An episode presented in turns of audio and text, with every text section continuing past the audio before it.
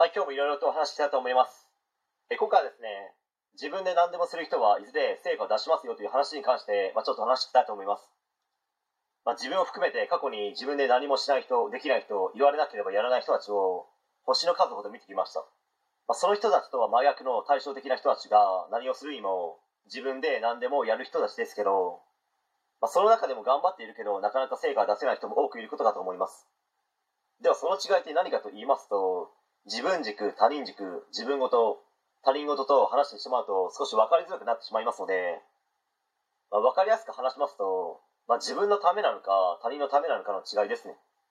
自分のために頑張っている人って常に自分目線、自分視点で自分というものが主役になっているわけですよ。まあ、その状態でいくら頑張っても価値の提供にはならないので人によっては鬱陶しい、興味ない、だから何？みたいな感情になる方もそれなりにいるのかと思います。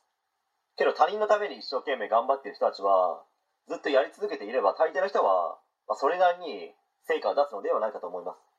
まあ、この中でも細分化し細かく分けますとどのくらい他人のために頑張っているのかどのくらい量をこなしているのかなどさまざまな要因が絡んでくるので、まあ、それが早く成果を出せる人と出せない人の違いではないでしょうか短期間で成果を出せる人は短い期間で爆発的な量をこなしているのかと思います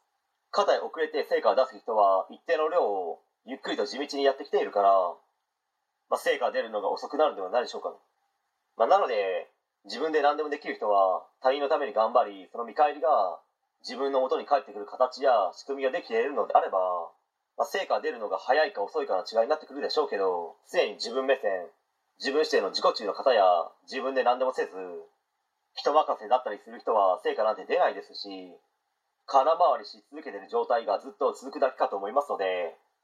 ま原点回帰をし他人の悩みや不安を取り除くということを第一義として頑張り続けるのであれば必ずいい方向に駒を進めることができるのではないでしょうかという話でした。